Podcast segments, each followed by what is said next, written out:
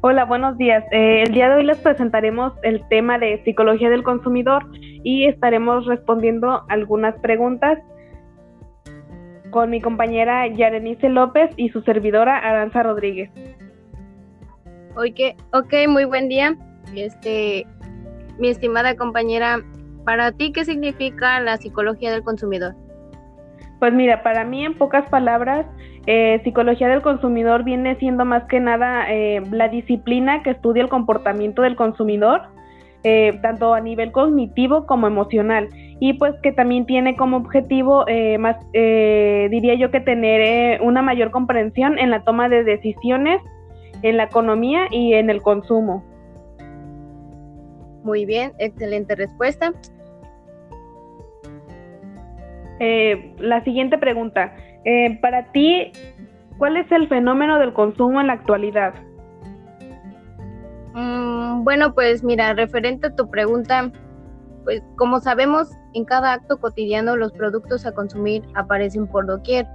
Sin embargo, este fenómeno ya no se relaciona solo con el acto físico por adquirir un producto en el que los aspectos sociales e individuales eran determinantes para la decisión sino más bien influye mucho en el abordaje del uso, la marca, con quienes se comparte, en qué momento del día, em, de la semana, del mes, entre otros factores. Es por eso que para mí hoy en día se está considerando más los factores que prorrogan la identidad, ya sea como individuos o más bien como miembros de una misma colectividad. Muy bien, está muy contestada tu pregunta. Veo que sí estás muy bien informada. Eh, otra de las siguientes preguntas, y no creo que sea una de las más ni de las menos importantes, espero que también me la sepas responder. Eh, ¿Cuáles han sido los principales cambios en la sociedad del consumo?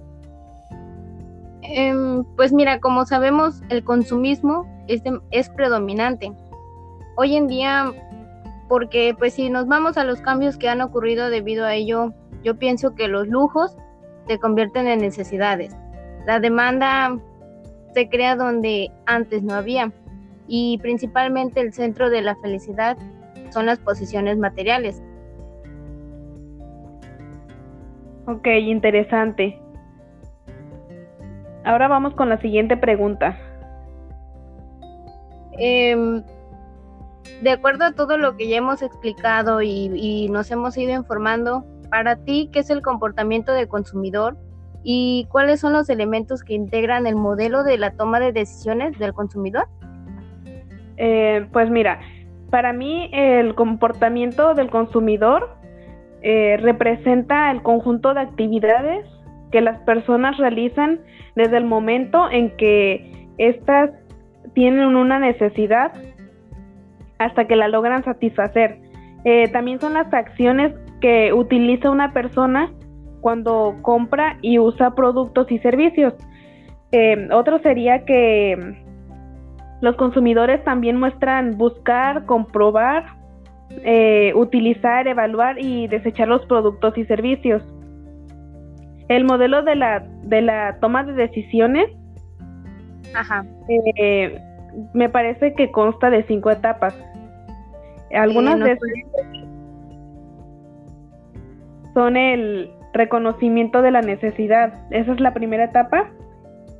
Y en esta el consumidor es capaz de reconocer cuál es el problema o necesidad que presenta y elegir qué producto es el que podría, pues, más que nada saciar sus necesidades. Eh, en la etapa 2 es la búsqueda de información. En esta etapa tratamos de definir lo que sería mejor para comprar y satisfacer una necesidad.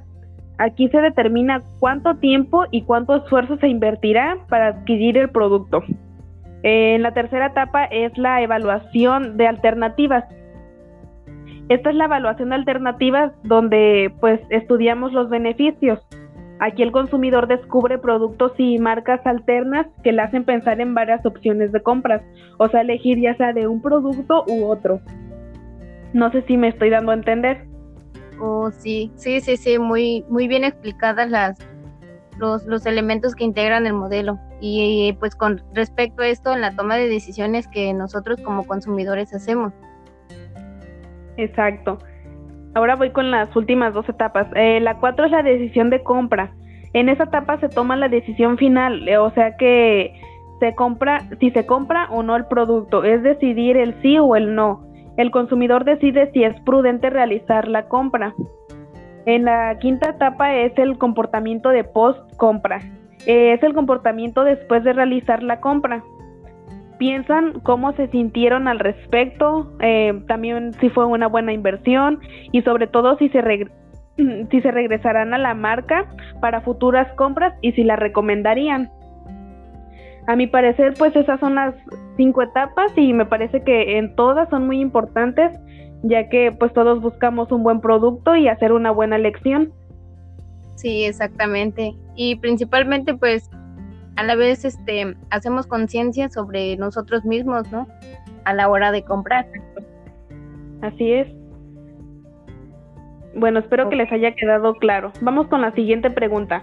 Eh, desde alguna de las teorías vistas, eh, explícame por favor cómo es que influye la mercadotecnia y la publicidad en el comportamiento del consumidor. Mm, claro que sí. Mira, pues Mm, de las diversas teorías que existen en el del consumismo, eh, analicé con muchísima más importancia la teoría de la utilidad, puesto que esa se basa en medir la preferencia de un individuo a partir del carácter utilitario, es decir, la capacidad de un producto en satisfacer una necesidad. En esa teoría, la mercadotecnia y la publicidad tienen una influencia en el comportamiento del consumidor muy elevada, porque pues nosotros como consumidores tratamos de maximizar su satisfacción y principalmente la basamos en nuestras decisiones hacia los productos. Por lo tanto, entre más consumo un bien, mayor será su satisfacción.